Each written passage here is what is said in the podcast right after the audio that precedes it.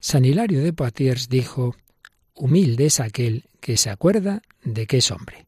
Concluimos nuestras reflexiones sobre la soberbia y la humildad. ¿Nos acompañas?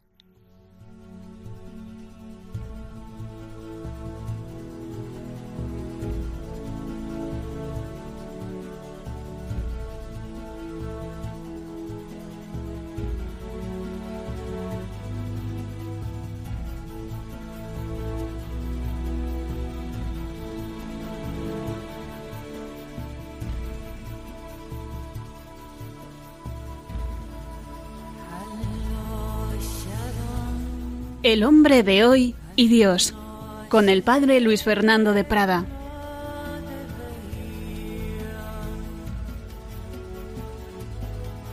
Un cordialísimo saludo, muy buenas noches, muy querida familia de Radio María. Aquí volvemos con el hilo que llevábamos en El hombre de hoy y Dios. Saludamos a toda la audiencia de España y de tantas naciones hermanas más allá del charco que se unen con nosotros en esta búsqueda de Dios desde el corazón del hombre contemporáneo.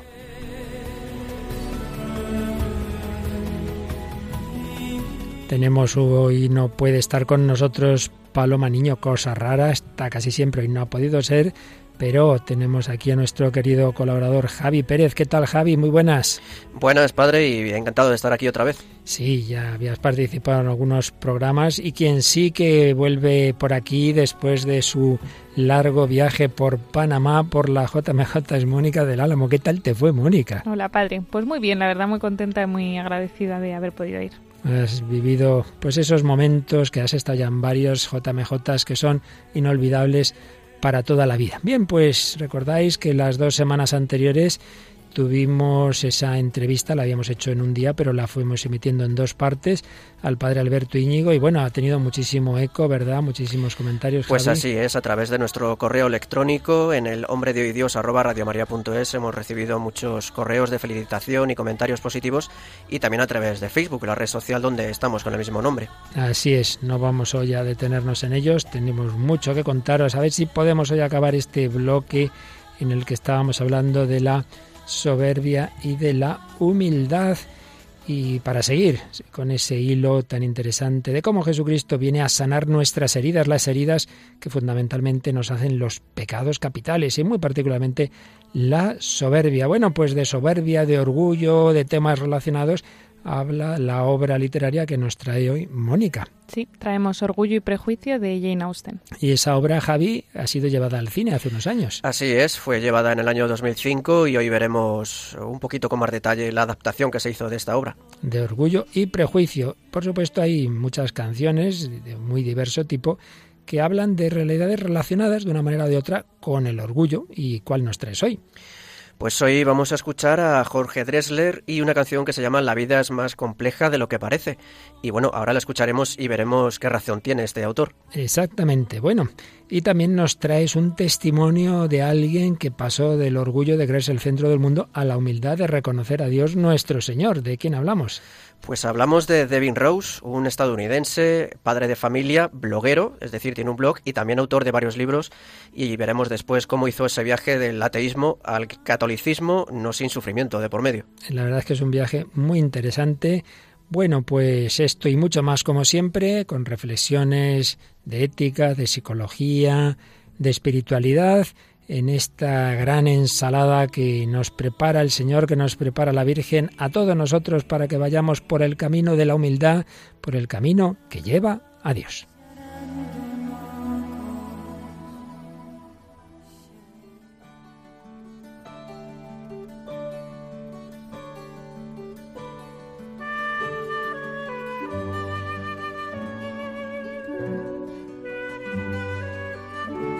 Pues vamos a recapitular porque quizá nos hayamos perdido un poco. Estamos tratando en este bloque, en este gran bloque del hombre de hoy y Dios, bajo el lema Sus heridas nos han curado, las heridas de Jesucristo, el Hijo de Dios hecho hombre por amor a los hombres, para sanar con las heridas de su pasión las heridas de nuestros pecados. Y esos pecados veíamos que tienen unas raíces están en los pecados capitales y a su vez hay un pecado capital de los pecados capitales, que es la soberbia. Hemos dedicado bastantes programas a la soberbia, lo relacionado con ella sus consecuencias también psicológicas que realmente son grandes. La soberbia, que influye en, muchos otros pecados, como decíamos, un tratadista de la ética, que fue Gregorio del Yurre, señalaba cómo el orgullo tiende a destruir la idea, ni más ni menos, de dependencia de un ser superior y a concebir al hombre y al propio yo como ese ser superior, como ese ser supremo. Y recordemos aquella famosa frase de una obra de Nietzsche, no puede haber Dios, porque si lo hubiera, ¿cómo soportaría yo no serlo? Por tanto, no hay dioses. Sí, el orgullo, la soberbia suprema, creerse uno que es Dios, rechazar un Dios, un ser supremo. El orgullo no solo rechaza la idea de dependencia de un ser superior, sino que produce también un hombre antisocial. Claro, si uno no reconoce a Dios, no va a reconocer a otro hombre a su mismo nivel. El soberbio no tiene capacidad para entender al prójimo, para comprender sus derechos, sus razones. Nunca lo mira en plan de igualdad. No, en un plan de justicia, sino siempre de arriba abajo. Mira al otro como un ser inferior, despreciable. Desde luego así difícilmente puede haber justicia. El orgullo es también fuente de envidia. No puede aceptar ni tolerar la existencia de personas que le aventajen en nada. Por tanto, el orgullo o no ve las buenas cualidades del prójimo, o si las ve, le producen dolor y tristeza y tratará por todos los medios de eliminar a un rival que le hace sombra. El orgulloso desea ser la estrella del orden o estado en que se mueve. Pero el orgullo es también fuente de resentimiento. Cuando al orgulloso no se le permite alcanzar los puestos que ambiciona, ¿en qué se convierte? En un ser amargado, resentido. Siempre la culpa, por supuesto, es de los demás, incluso de toda la sociedad. Una obra muy interesante que quizá algún día analicemos aquí sobre el resentimiento, de la que ya digo, ya trataremos, pero fijémonos ahora en ese nivel individual, como persona orgullosa, resentida, con ira. Muchas veces puede surgir en él incluso el espíritu revolucionario de subversión, de revancha, rebelión contra la sociedad. La historia de las revoluciones está llena de tipos resentidos, hombres dominados por un orgullo satánico creo que en la mente de todos pues pueden surgir enseguida varios tristemente famosos en la historia. El orgullo produce también un hombre incorregible. En ese sentido, un tipo de hombre que no tiene remedio mientras subsista en sus ojos la venda de su orgullo, señala del Yurre, porque no es capaz de reconocer sus defectos. Se desconoce a sí mismo. La culpa siempre es de los demás. En cambio, ve agrandados los defectos del prójimo, no ve los propios y así no hay manera de corregirse no busca la verdad. La verdad es el mismo. Canoniza su propia opinión, sus propios puntos de vista, y eso implica la incapacidad para escuchar a los demás, para aceptar lo que desborda su propia razón, lo que no entra en su cabeza. Es un rebelde a todo cuanto no sea él mismo, y por supuesto al dogma, a la fe, a la tradición, a las normas. Es un rebelde frente a todo lo que no sea él mismo. Por otro lado, el orgulloso pues lleva en el pecado la penitencia, sufre por todo, una gran hipersensibilidad. Me han dicho, me han tratado mal, ve enemigos en todos. Esto en los tiranos, que por desgracia hay bastantes en nuestro mundo, siempre ha pasado lo mismo. Aristóteles ya lo decía hace 25 siglos. El tirano ve conspiraciones por todas partes. Todo el mundo está tramando algo. Si hay paz, malas señales, que están preparando una conjura contra mí. Realmente es una vida muy triste. Bueno, lo vemos en Herodes, que enseguida que oyó que había nacido el Mesías se puso nervioso. Finalmente, de lo muchísimo que podríamos decir y recordar, el orgullo pues tiene mucho que ver con esa tristeza, con ese espíritu de queja tan habitual. Un autor polaco tiene una reflexión muy interesante. Biela dice así, la tristeza de muchos hombres derivan del hecho de que ese hombre se cree que tiene derecho a un mundo mejor, más agradable. La melancolía hunde sus raíces en un modo de ser pretencioso, descontentadizo, en el desprecio del bien. Viviendo en un estado de irritación y de continua inconformidad con el destino, el hombre triste encuentra hostilidad en todas partes y parece no darse cuenta de lo infundado de sus quejas. Él posee una sensibilidad aguda para las incongruencias de la vida, pero rehúsa obstinadamente reconocer la delicada gracia de la existencia.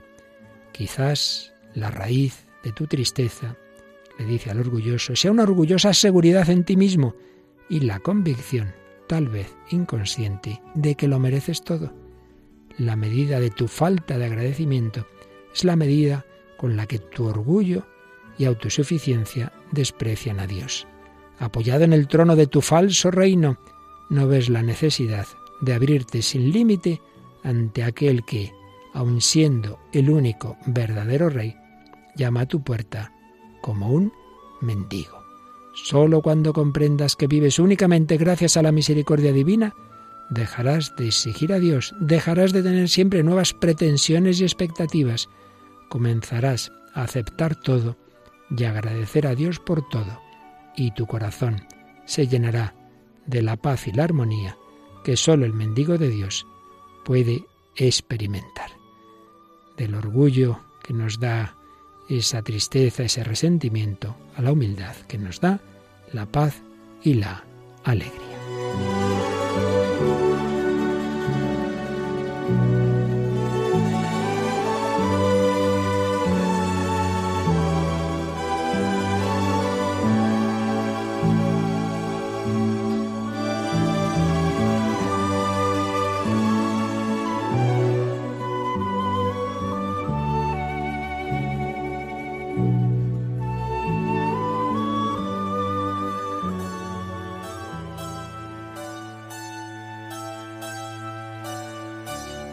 Pues aquí seguimos en Radio María, en El Hombre de Dios, hablando de orgullo, soberbia, humildad, un poco ya recopilando lo que hemos ido tratando en diversos programas. Sí, la soberbia lleva a muchos otros pecados, lleva a ese estado de ánimo, incluso, como vimos con calma en diversos programas, lleva a trastornos psicológicos. Estuvimos viendo lo que se llama el trastorno de personalidad narcisista Realmente es algo tremendo. Una persona puede tener un enfoque de la vida en que siempre ve las cosas desde ese narcisismo y que no hay manera, que, que, que, no, que no cambia ese planteamiento. Es uno de los, de los caracteres de los trastornos de personalidad que son como inflexibles y todo lo ven desde ese yo narcisista. Por su parte, gran psicólogo que fue Adler, discípulo al principio de Freud, pero que luego se separó de él, hablaba del carácter neurótico también lo vimos siguiendo también los estudios de Martín Echavarría, pues como Adler ve en, en ese deseo de superioridad y de querer ser el centro del mundo la raíz de muchos problemas, de muchas neurosis, de mucho malestar psicológico. Y en cambio estuvimos viendo cómo la humildad es la verdad. Estuvimos también fijándonos en que hay que tener mucho cuidado de no confundir para nada la humildad cristiana con la pusilanimidad, con no valorar uno lo que Dios nos ha dado. Al revés, hemos visto con calma que la humildad eh, cristiana nos lleva a la auténtica autoestima, porque la humildad es la verdad y la verdad es que somos hijos de Dios.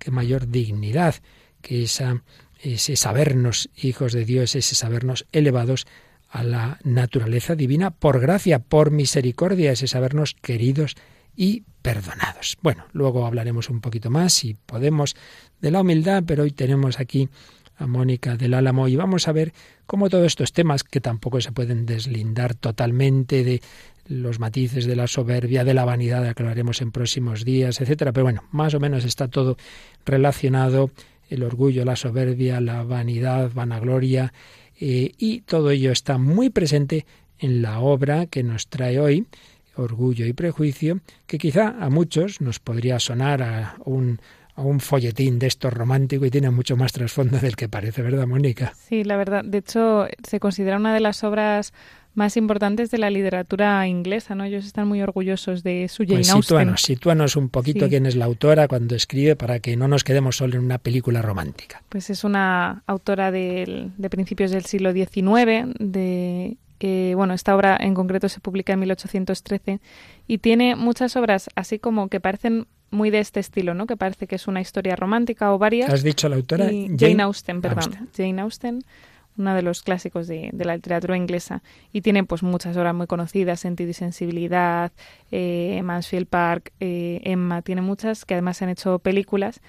Pero y eso todas tienen como este fondo romántico pero es una crítica muy profunda un análisis psicológico de los personajes impresionante no y en este caso de eh, Orgullo y Prejuicio, pues trata mucho, es que el título está muy bien elegido, no se rompió mucho la cabeza, ¿no? Es una historia en la que se entrelazan pues muchos tipos de orgullo, de vanidad y eh, pues los prejuicios que van muchas veces unidos ¿no? a este orgullo.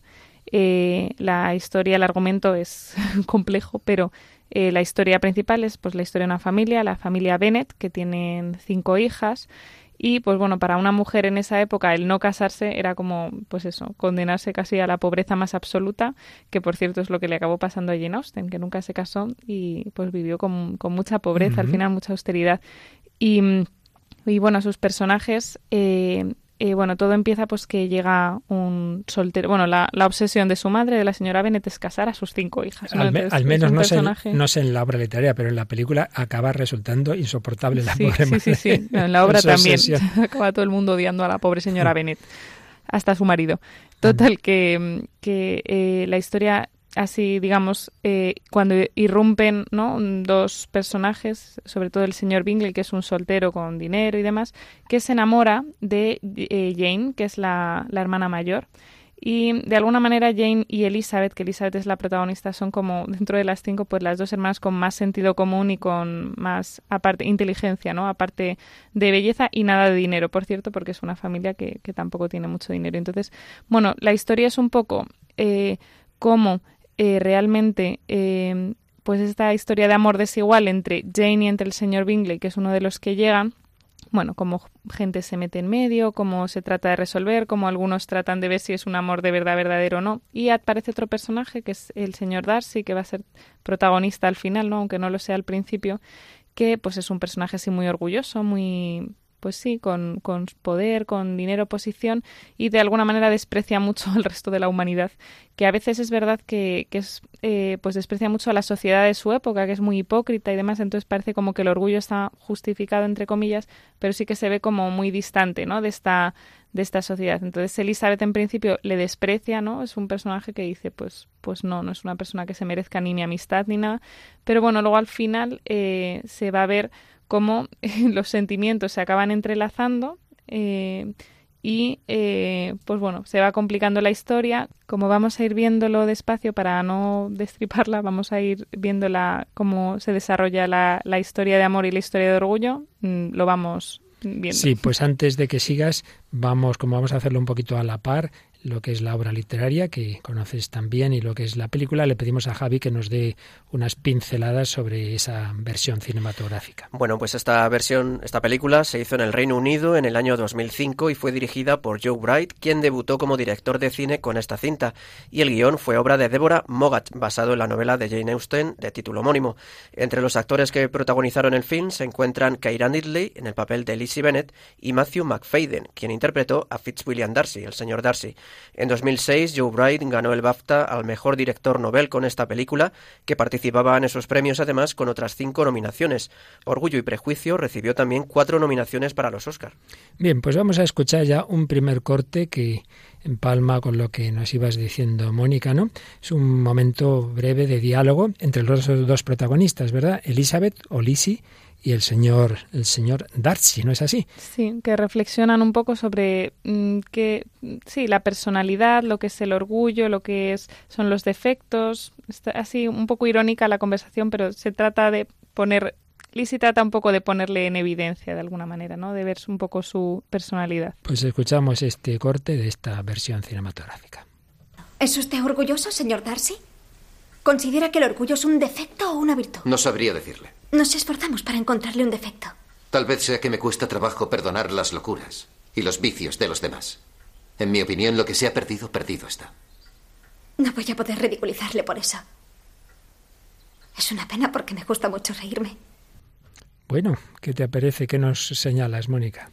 Bueno, por una parte se ve eh, una cosa que, que, no hemos leído ni hemos mencionado, pero es que eh, Lizzie sufre un desprecio por parte de Darcy, ¿no? Darcy en un momento eh, comenta que no, no tiene ninguna tentación de sacarla a bailar, ¿no? Algo así. Entonces ella dice, sí, pues te vas a enterar, ¿no? Entonces, de alguna manera, es también causa un poco del orgullo de Lizzie.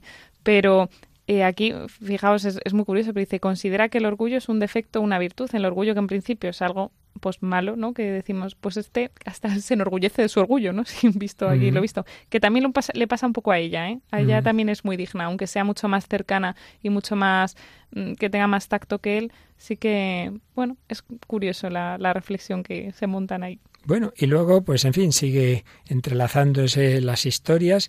¿Y qué otro momento nos querías comentar de, la obra? Pues como suele pasar en estas cosas, eh, al final Darcy eh, se va enamorando de Lizzie, ¿no? Se va enamorando de ella y es verdad que, bueno, pues la posición social de Lizzie es bastante baja, su familia, mm, como hemos mencionado, pues no es así muy laudable, ¿no? Está pues la madre, que es un personaje que es muy criticable, sus hermanas también que están como ahí para buscar novio, para no sé qué, entonces él ve como muchos inconvenientes en casarse con Elizabeth, pero bueno, él tiene dinero, posición, sabe que no va a ser rechazado, ¿no? Una proposición tan buena como la suya y se declara. ¿Qué pasa? Que Elizabeth, eh, mm, claro, ella se siente muy ofendida, ¿no? De hecho, la declaración que hace él le dice algo así como, bueno, es mm, nuestras situaciones son muy distintas y evidentemente mm, tu familia no merece una posición como la mía, pero estoy dispuesto a olvidar eso, ¿no? Es como una lo que mencionabas al principio, padre, de que al final la soberbia es no tener tiempo de mirar al otro, o sea, él se ha enamorado, pero solo se ha dado cuenta que se ha enamorado por lo que él siente, ¿no? No lo, por lo que ella pueda sentir, por lo que pueda ofender. Y entonces, bueno, ella aquí se ve como la discusión en la que ella le echa en cara que, que declaración es esa y que evidentemente no va a aceptarla y le dice un par de cosas que a Darcy le duelen eh, una porque es un poco verdad y la otra porque no es verdad, ¿no? Entonces trata un poco de, de explicar. Porque claro, aquí no podemos entrar en todos los detalles, eh, es una obra compleja y el que quiera que la lea o la vea la película, pero es que aparece otro personaje, ¿verdad?, del que se piensa que él ha sido injusto con él o a lo mejor ha sido al revés. Sí, que es un militar que es Wickham y que, que se piensa Elizabeth que eh, Darcy se ha portado muy mal con él, con Wickham, porque Wickham se lo ha contado. Y además Elizabeth está un poco enamorada de Wickham, entonces bueno, ahí se mete en fin, todo. Mucho lío. Vamos a escuchar este, este corte. Me imagino que piensa que su fortuna también no, era un yo no le haría tal deshonor a su hermana, aunque se sugirió. para- Se sugirió. Era evidente que se trataba de un casamiento Mi ventajoso. hermana dio esa impresión. No, no. No, sin embargo, tengo que admitir que influyó lo de su familia. ¿El deseo de conocer gente? Al señor Bingley no parecía No, era más que tanto. eso. ¿Qué era? Era la falta de distinción de su madre, de sus tres hermanas pequeñas e incluso de su padre. Perdone. Usted y su hermana Jane quedan excluidas de esto. ¿Y qué me dice del señor Wickham? ¿El señor Wickham? ¿Cómo puede usted excusar su comportamiento hacia él? Parece muy interesada en los problemas de ese Me caballero. contó sus desventuras. Oh, claro, sus desventuras han sido muy grandes. Usted arruinó sus posibilidades y habla de él con desprecio. De modo que esa es la opinión que tiene de mí. Le agradezco que haya sido tan franca. Quizá habría pasado por alto mis faltas si su orgullo no hubiera sido herido con la confesión de mis escrúpulos sobre nuestra relación. ¿Esperaba usted que dijese que me encantaba la vulgaridad de su familia? ¿Y esas son las palabras de un caballero? Desde el momento en que le conocí, su arrogancia, su engreimiento y su desdén hacia los sentimientos ajenos me hicieron comprender que usted sería el último hombre en el mundo con el que decidiría casarme. Bueno, madre mía, madre mía, menuda discusión de orgullos por un lado y por otro. Sí. Eh, bueno, aquí se mezcla, hay como dos sentimientos así importantes. El primero, eh, evidentemente, Elizabeth se siente muy ofendida por todo lo que ha dicho. Hay cosas de las que ha dicho que son verdad, ¿no? Es verdad que su familia no ha demostrado distinción alguna, pero bueno, mm, no es que eso le disculpe, ¿no? Pero es, es curioso cómo lo describe luego la autora, el sentimiento que tiene Elizabeth. Dice, eh, que bueno pues que llora durante media hora y dice haber recibido una proposición de matrimonio de Darcy que había estado enamorado de ella durante tantos meses y tan enamorado que quería casarse a pesar de todas las objeciones que le habían inducido a impedir que su amigo se casara con Jane y que debieron pasar con igual fuerza en su propio caso resultaba increíble. En este caso eso, él había disuadido a su amigo Bingley de que no se casara con Jane precisamente porque por este tema, ¿no? Por su familia, porque parecía un matrimonio como muy ventajoso para ellas y demás. Dice, le era grato haber inspirado un afecto tan vehemente, ¿no? Ella en el fondo se siente halagada.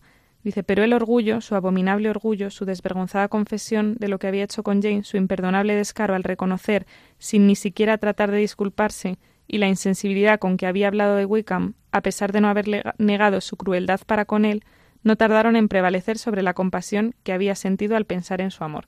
No sé, ella de alguna manera se siente halagada y dice, jo, esta persona que parecía tan distante y tan fría y tal, al final se ha enamorado, o sea, tiene alma y esas cosas. Pero eh, dice, la manera en la que lo ha dicho, ese orgullo, y luego lo que le pesa a ella mucho, que es que se haya portado tan mal con Wickham y con su hermana, pues eso como que, que le afecta, ¿no?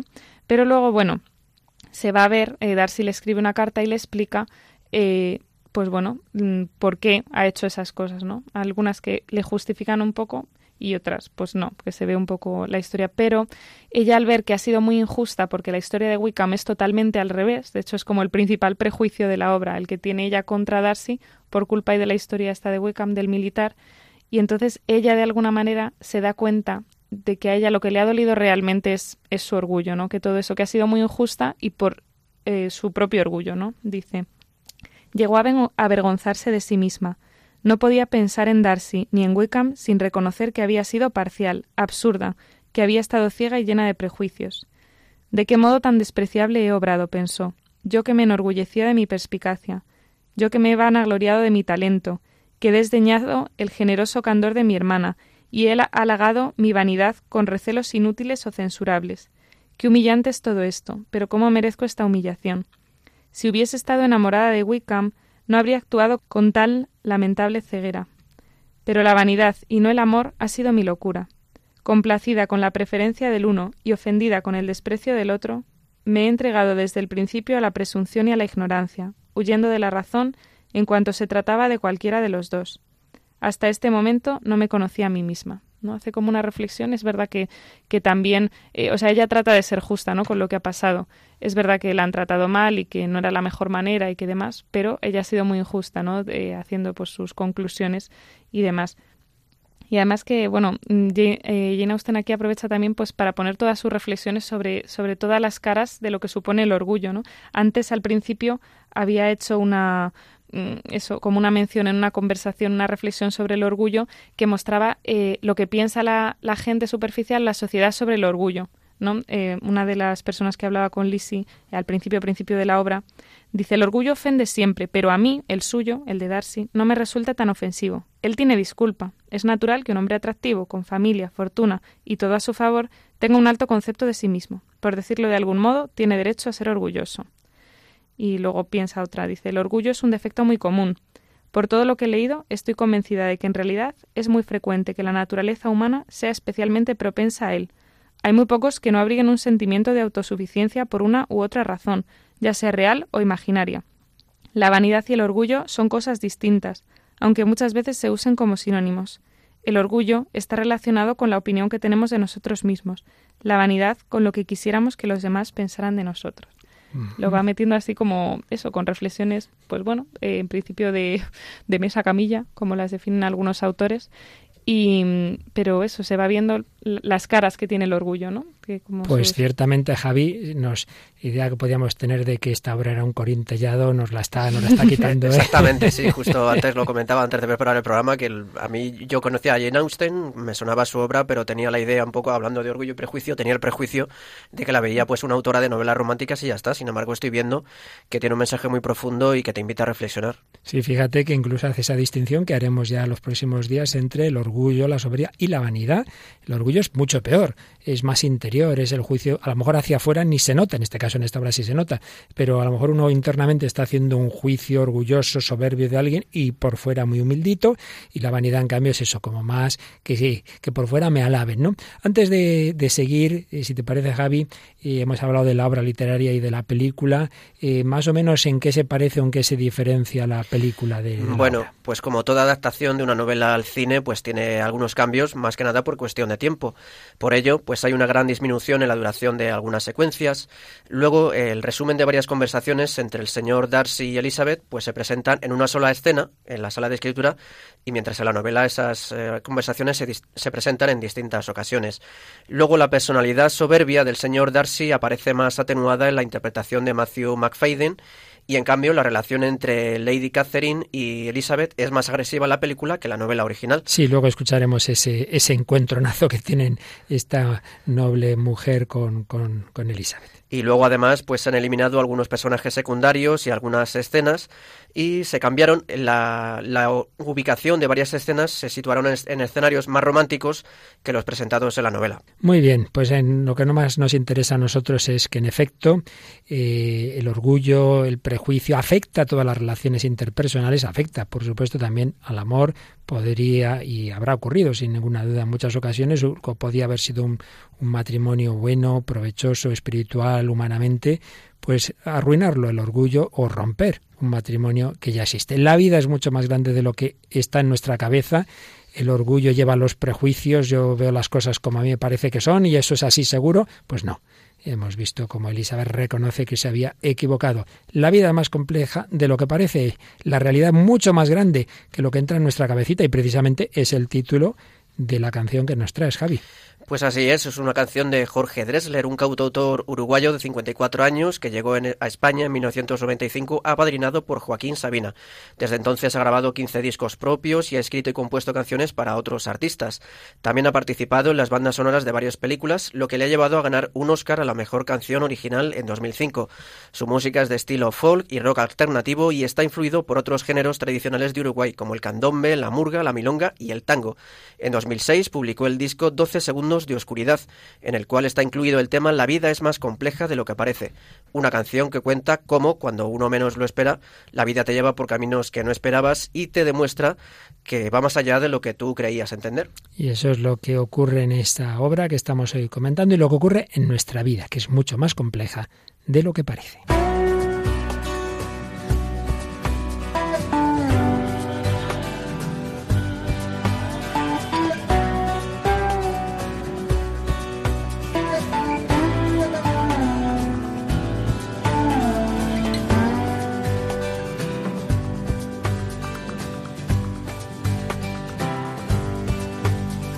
El velo semitransparente del desasosiego.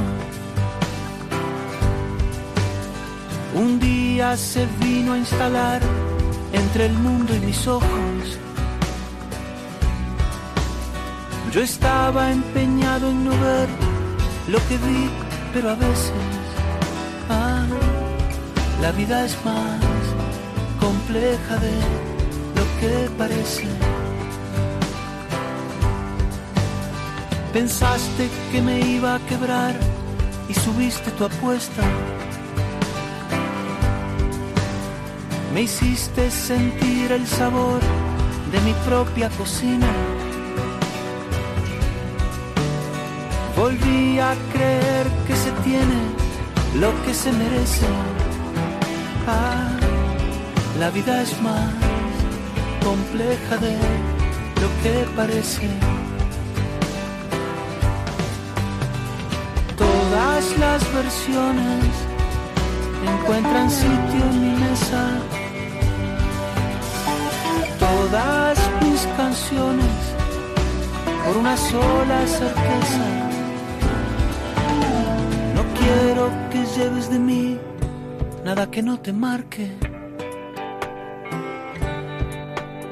El tiempo dirá si al final nos valió lo dolido. Perderme por lo que yo te rejuvenece. Ah. Pues estamos escuchando La vida es más compleja de lo que parece, una canción de Jorge Drexler, que cuenta cómo a veces pues la vida se nos complica y nos desmonta nuestros esquemas. Hay una estrofa con la que yo me quedo que está ya al final que dice mejor o peor cada cual seguirá su camino. Cuanto te quise, quizás seguirás sin saberlo. Lo que dolería por siempre ya se desvanece, la vida es más compleja de lo que parece. Lo que dolería por siempre ya se desvanece. La vida es más compleja de... La vida es más compleja de lo que parece, de lo que entra en nuestra pequeña cabecita, de lo que nuestro corazón tantas veces se cierra a amar, a abrirse, a no tener esos prejuicios. Aquí seguimos en Radio María, en el Hombre de hoy y Dios hablando del orgullo, del prejuicio, de la soberbia.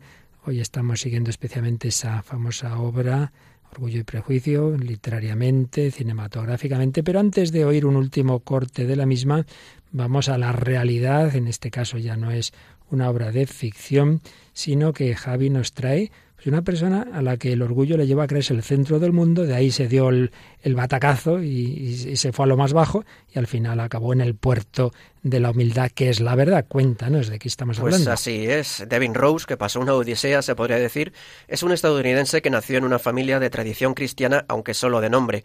Por eso no es de extrañar que en su adolescencia una vez obtenido el uso de la razón, pues Devin se declarara con orgullo no creyente. Había, pues bueno, se hizo ateo. Su paso por la escuela secundaria le ayudó a afianzarse aún más en esta posición, dado el supuesto amplio consenso de sus compañeros en este campo. Pero al llegar a la universidad, algo pasó. A pesar de tener éxito en aquello que realizaba, buenas notas, una novia bonita, el amor de su familia, un montón de amigos, había algo que no funcionaba. Empezó a ser devorado por la ansiedad, cuenta el mismo. Con el paso del tiempo, esta ansiedad no hizo sino aumentar, llegando a verdaderos ataques de pánico aparentemente sin ningún motivo. Llegó incluso a desear la muerte. Él, un estudiante de honor con beca completa, atleta talentoso y rodeado de buenos amigos y el amor de su familia. Ante esta situación, por fin se enfrentó a su ateísmo, que para él era ahora sinónimo de su desesperación, y dice, la delgada capa de la comodidad, la prosperidad y el bienestar general me habían protegido siempre en mi vida de enfrentarme a las terribles conclusiones existenciales de mi visión del mundo. Un día, en un inquietante sueño despierto, vi ante mí de manera total la oscuridad, una vacía manifestación viva de mi desesperación. En medio de este dolor acudió a su madre y le abrió su alma, y dice Doy gracias a Dios, ahora que incluso la desesperación me dio una madre cariñosa a la que podía acudir en una situación en la que pensaba que no tenía otro lugar a donde ir. Juntos acudieron a un psicólogo, otro palo para él, que miraba con desdén a las personas que acudían a ellos, y la terapia empezó a dar sus resultados. Pero la evolución era positiva solo en parte, de hecho sus ansiedades seguían ahí, y fue entonces cuando aceptó su problema. Padecía depresión clínica, una lucha que se le presentaba titánica e interminable. Dice así, creía que mis problemas eran solo un producto químico de mi cerebro, pero ya había intentado todas las tácticas posibles para vencer la ansiedad y no habían funcionado. Mi otrora confiable inteligencia me había fallado por completo, así que me enfrenté a una lección, o me suicido o trato de creer en Dios. Algo que a mí me ha dejado realmente marcado porque llega a una situación eh, límite y, toma una decisión, se plantea una cuestión radical en el sentido de ir a la raíz, de decir, o realmente Dios existe y la vida tiene un sentido, o si no existe, no tiene sentido seguir. Sí, ciertamente, un hombre coherente. Si esto no tiene sentido y ha probado todo, pues, pues la coherencia sería el suicidio. La verdad es que es algo de eso decían los existencialistas como Camus, ¿verdad?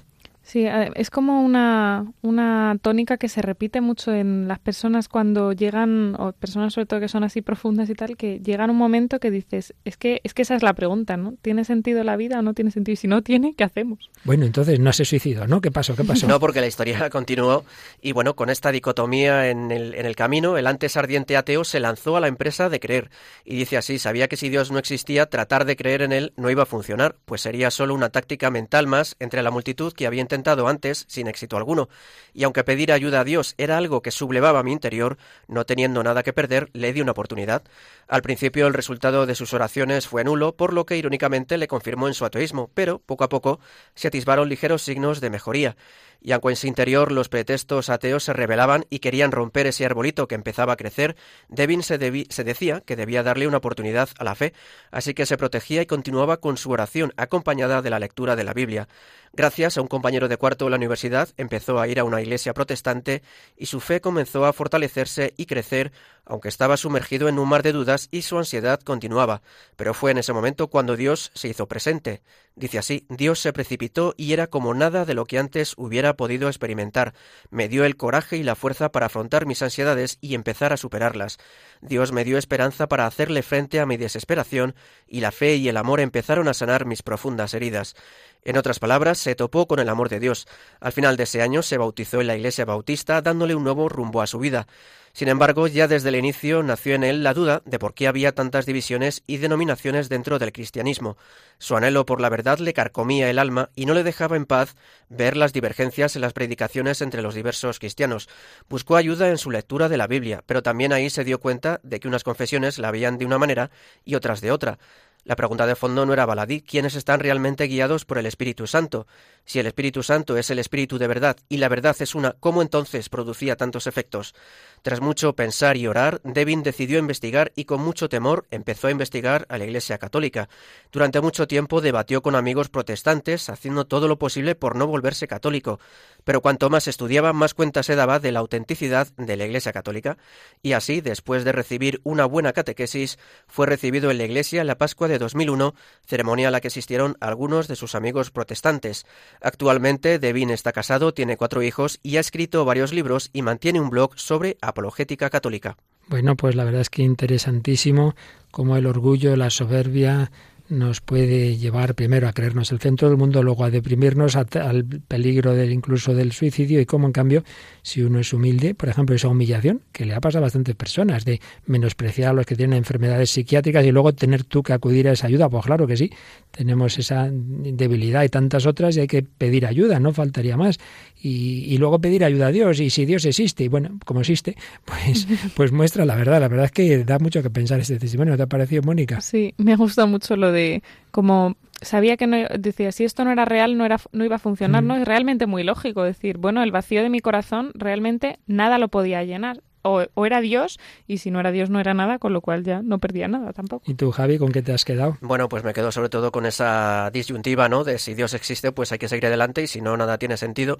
Y luego me ha llamado la atención el, el prejuicio, el temor que le tenía la Iglesia Católica, porque lo dice, ¿no? Que hacía los esfuerzos por no convertirse, como si la Iglesia Católica fuera lo peor del mundo y resulta que ahí encontró la verdad y se encontró plenamente con Dios y bueno, incluso pues eh, se ve ahí como discutía, debatía con sus eh, hermanos protestantes y él intentaba en todo momento disimular, ¿no? Y intentar aparentar que no se estaba haciendo católico, aunque bueno, finalmente pues Dios le, le ganó el corazón. Sí, eso mismo le ocurrió, pero de una manera más dramática, a Scott Hahn, y digo más dramática porque era un matrimonio, habían sido educados en el más furibundo anticatolicismo y claro, se empieza a convertir él y ella casi le dan los siete males y está a punto de provocar una crisis matrimonial. Por eso digo algo dramático. Luego también ella se convirtió y escribe en ese famoso libro Roma, Dulce Hogar, Rome, Sweet Home en inglés, que rima más, ¿no? Pues eso como ese, ese, ese decir, estábamos fuera y resulta que el hogar del que partimos realmente era, era Roma, era la Iglesia Católica, con las muchas cosas buenas, gracias a Dios, que hay en todos nuestros hermanos separados, que tienen buena parte de lo que hemos recibido, ¿no?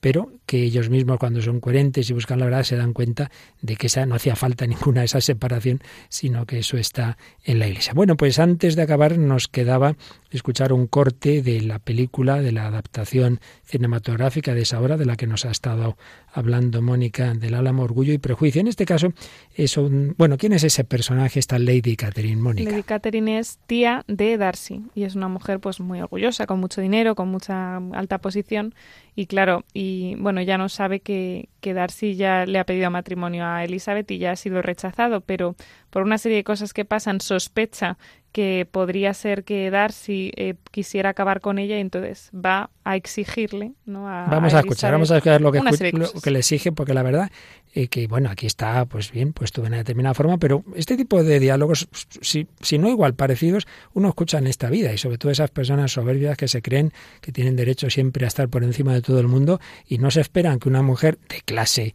supuestamente baja no le responda con la entereza que le responde Elisa. Y vamos a escuchar. Ha llegado a mis oídos una noticia alarmante, que tiene usted la intención de casarse con mi sobrino, el señor Darcy.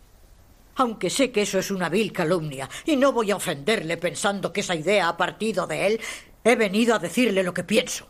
Si estaba convencida de que la noticia no era cierta, ¿cómo ha hecho un viaje tan largo? Para que usted la desmintiera. Con su presencia aquí solo ha conseguido confirmarla si es que esa noticia existe. ¿Sí? ¿Acaso pretende usted ignorarla? ¿No la habrá hecho circular usted misma deliberadamente? Yo no he oído nada sobre eso. ¿Y puede usted afirmar que no tiene fundamento alguno? Yo no pretendo rivalizar en franqueza con usted. Tal vez opte por no contestar a sus preguntas. Esto es intolerable. ¿Le ha hecho mi sobrino una proposición de matrimonio? Usted misma ha dicho que eso era imposible. Dejemos las cosas claras. El señor Darcy está comprometido con mi hija. ¿Qué tiene usted que añadir? Si lo que dice es cierto, no tiene motivos para suponer que su sobrino me ha hecho una proposición. Niña egoísta. Esa unión ha estado planeada desde su infancia. ¿Cree que podrá impedir que ésta se realice con una joven de baja alcurnia? ¿Con una hermana cuya deshonrosa fuga dio lugar a una escandalosa boda amañada y costeada por su tío? Dios santo, ¿Pretende mancillar todas las sombras de Pemberley? Dígame de una vez, ¿está comprometida con él? No lo estoy. ¿Y me promete que nunca aceptará semejante compromiso? No haré ni ahora ni nunca tal promesa. Usted me ha insultado de todas las formas que ha podido y no tengo más que decirle. Debo pedirle que se vaya. Oh, oh. Buenas noches. Nadie me había tratado así en toda mi vida. Bueno, pues ya era hora de que alguien la tratara así. estaba pensando, a lo mejor por eso es así. Pues sí, esto es un peligro de muchas personas que siempre las han hecho, hecho muchas alabanzas y muchas lisonjas y claro, se la acaban creyendo que son el centro del mundo y que nadie puede decirles nada, ¿verdad? Sí, con mucha educación y mucho estilo porque aquí Elizabeth no entra al trapo nunca. O sea, vamos, no, no responde, intenta responder mm, con, con ironía y tal, pero no directamente decir, bueno, yo no tengo, de, no tengo la obligación de responder a esto, ¿no? Y esto nos lleva a un punto que San Ignacio de Loyola tiene muy claro en sus ejercicios espirituales y es que para llegar a la humildad nos hacen falta humillaciones. Todos quisiéramos ser humildes y nadie nos diga nunca nada. Pues digo, con razón o sin ella hay que recibir que te digan las cosas, ¿verdad? Y esta señora hacía falta que alguien le, le pusiera las cosas claras. Pues así es, y desde luego ha sido uno de los personajes más indicados porque era una, una chica de una familia más humilde y se ha visto ahí pues ese enfrentamiento y como ella, eh, Elizabeth, no ha querido entrar al trapo, como decía Mónica, porque sabiendo ella que efectivamente Darcy le había pedido la mano, pues ella ha mantenido el tipo y no ha querido humillar todavía más aún a la pobre señora Elizabeth. Bien, pues pues vamos a ir terminando con esta reflexión de la soberbia, de, del orgullo, del prejuicio a la humildad, señala Gregorio del Yurre, como es una virtud que la verdad es que hasta que llegó el cristianismo no se ha destacado, porque los griegos que hablaban de tantas virtudes, sin embargo, tenían una más bien un concepto positivo, en cierto modo, del orgullo, eh, y no, no, no se daban cuenta de la importancia de la humildad, mientras que nuestro Señor Jesucristo nos dirá, el Hijo del Hombre no ha venido a ser servido, sino a servir, aprende de mí que soy manso y humilde de corazón. Pero, como ya hemos dicho en otros días, la humildad es la verdad, no, no es, eh, digamos, rebajarse por debajo de, de, lo que uno es, es la conciencia de nuestros límites. El primer límite es que somos criaturas, que no somos Dios, que, tengo el ser recibido, que hay una distancia infinita siempre entre la criatura y el Creador. Por eso la humildad nos lleva a la fe en Dios, así como el orgullo y la soberbia impide el reconocimiento del Dios creador. El segundo límite está en nuestras facultades espirituales, sí, que bien, tenemos inteligencia y voluntad, sí, sí, pero nuestra inteligencia llega a donde llega. el ser desborda la razón como oíamos en la canción, la vida, el mundo, la realidad es más compleja de lo que parece, desde luego mucho más grande que mi razón. Por eso no nos equivocamos en lo general, en lo teórico y en lo concreto y en lo práctico. Y la voluntad, ¿para qué vamos a decir? Es débil, cede ante los halagos de la pasión, el interés, el placer, está el egoísmo, está la injusticia, está el crimen que tantas veces pues pues afectan a nuestra pobre voluntad.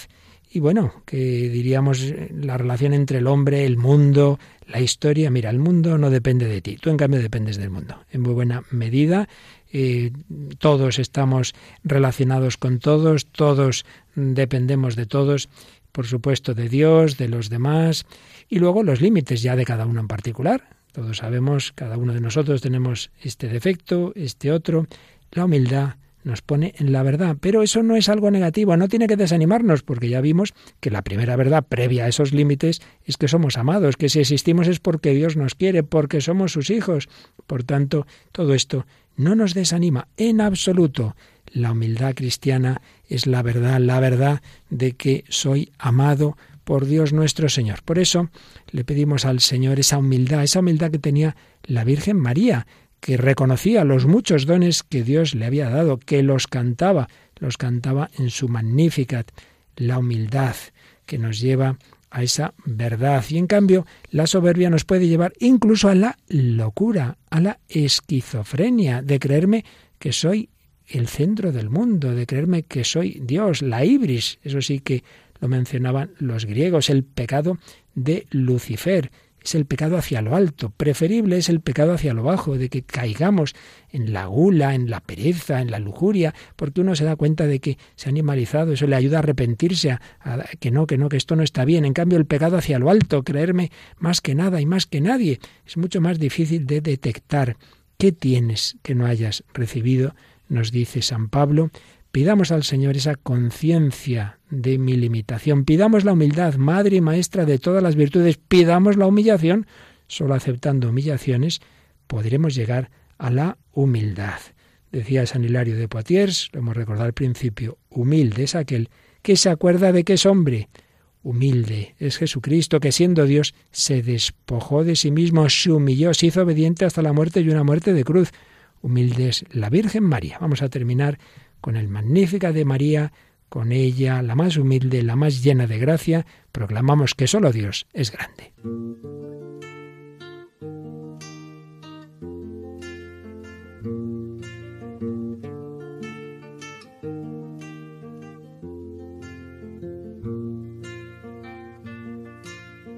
Canto con gozo a mi Señor, porque me ha hecho tan feliz al sentir que todo mi ser se embaraza de su amor.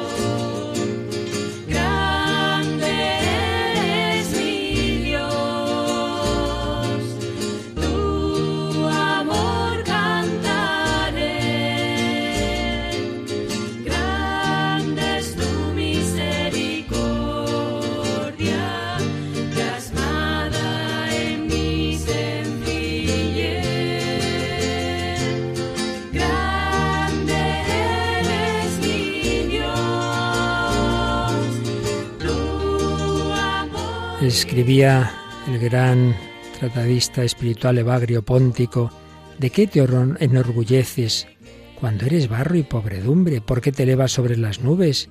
No posees nada que no hayas recibido de Dios. No desprecies al Creador.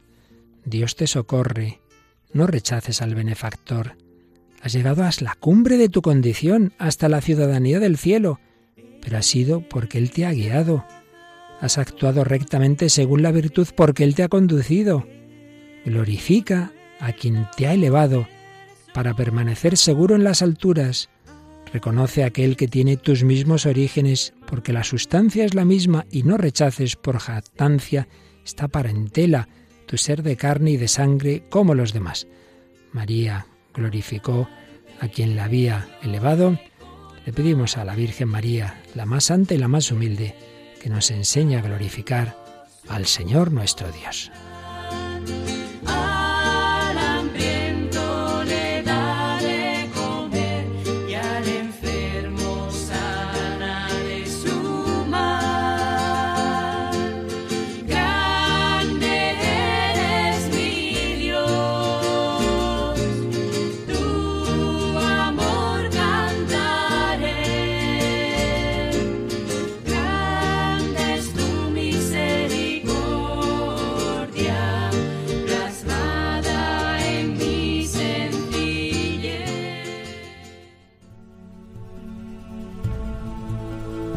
Grande eres mi Dios. En cambio, María es humilde, pequeña, sencilla, sin embargo, la bendita entre las mujeres. El camino para llegar a lo alto es ir a lo bajo, es reconocer nuestra pequeñez, pero saber que el Señor nos coge en brazos y nos lleva a su corazón. Bueno, pues con esto terminamos más o menos porque seguiremos en temas semejantes al hablar ya el próximo día, si Dios quiere, de la vanidad, que es esa soberbia un poco, digamos, más hacia la galería.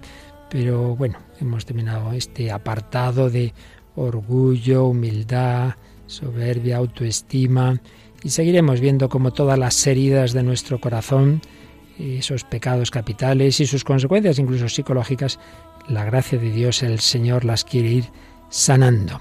Bueno, pues damos las gracias a Mónica del Álamo, nos ha traído esa obra Orgullo y Prejuicio. Vete pensando la próxima para hablar de la vanidad, la vanagloria, todas esas cosas. Pensamos, pensamos. Eso, gracias Mónica, gracias a Javi que nos recuerda como siempre que pueden dejar sus comentarios, pueden escribirlos al correo o dejarlos en el Facebook. Pues así es, en el- la dirección de correo el hombre de hoy Dios arroba radiomaria.es y en nuestro Facebook con el mismo nombre, el nombre del programa, el hombre de hoy Dios.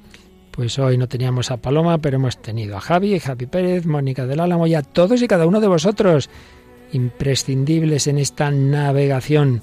Una navegación que en Radio María España ahora se convierte en música sagrada, concretamente en esta semana a quien tenemos a un compañero tuyo. Pues así es, a Germán García y su programa En Clave de Dios. En clave de Dios y en clave de Dios en todas las demás Radio Marías del mundo, porque en todas ellas hay programas que nos ayudan a acercarnos al Señor. Que los bendiga hasta el próximo programa, si Él quiere.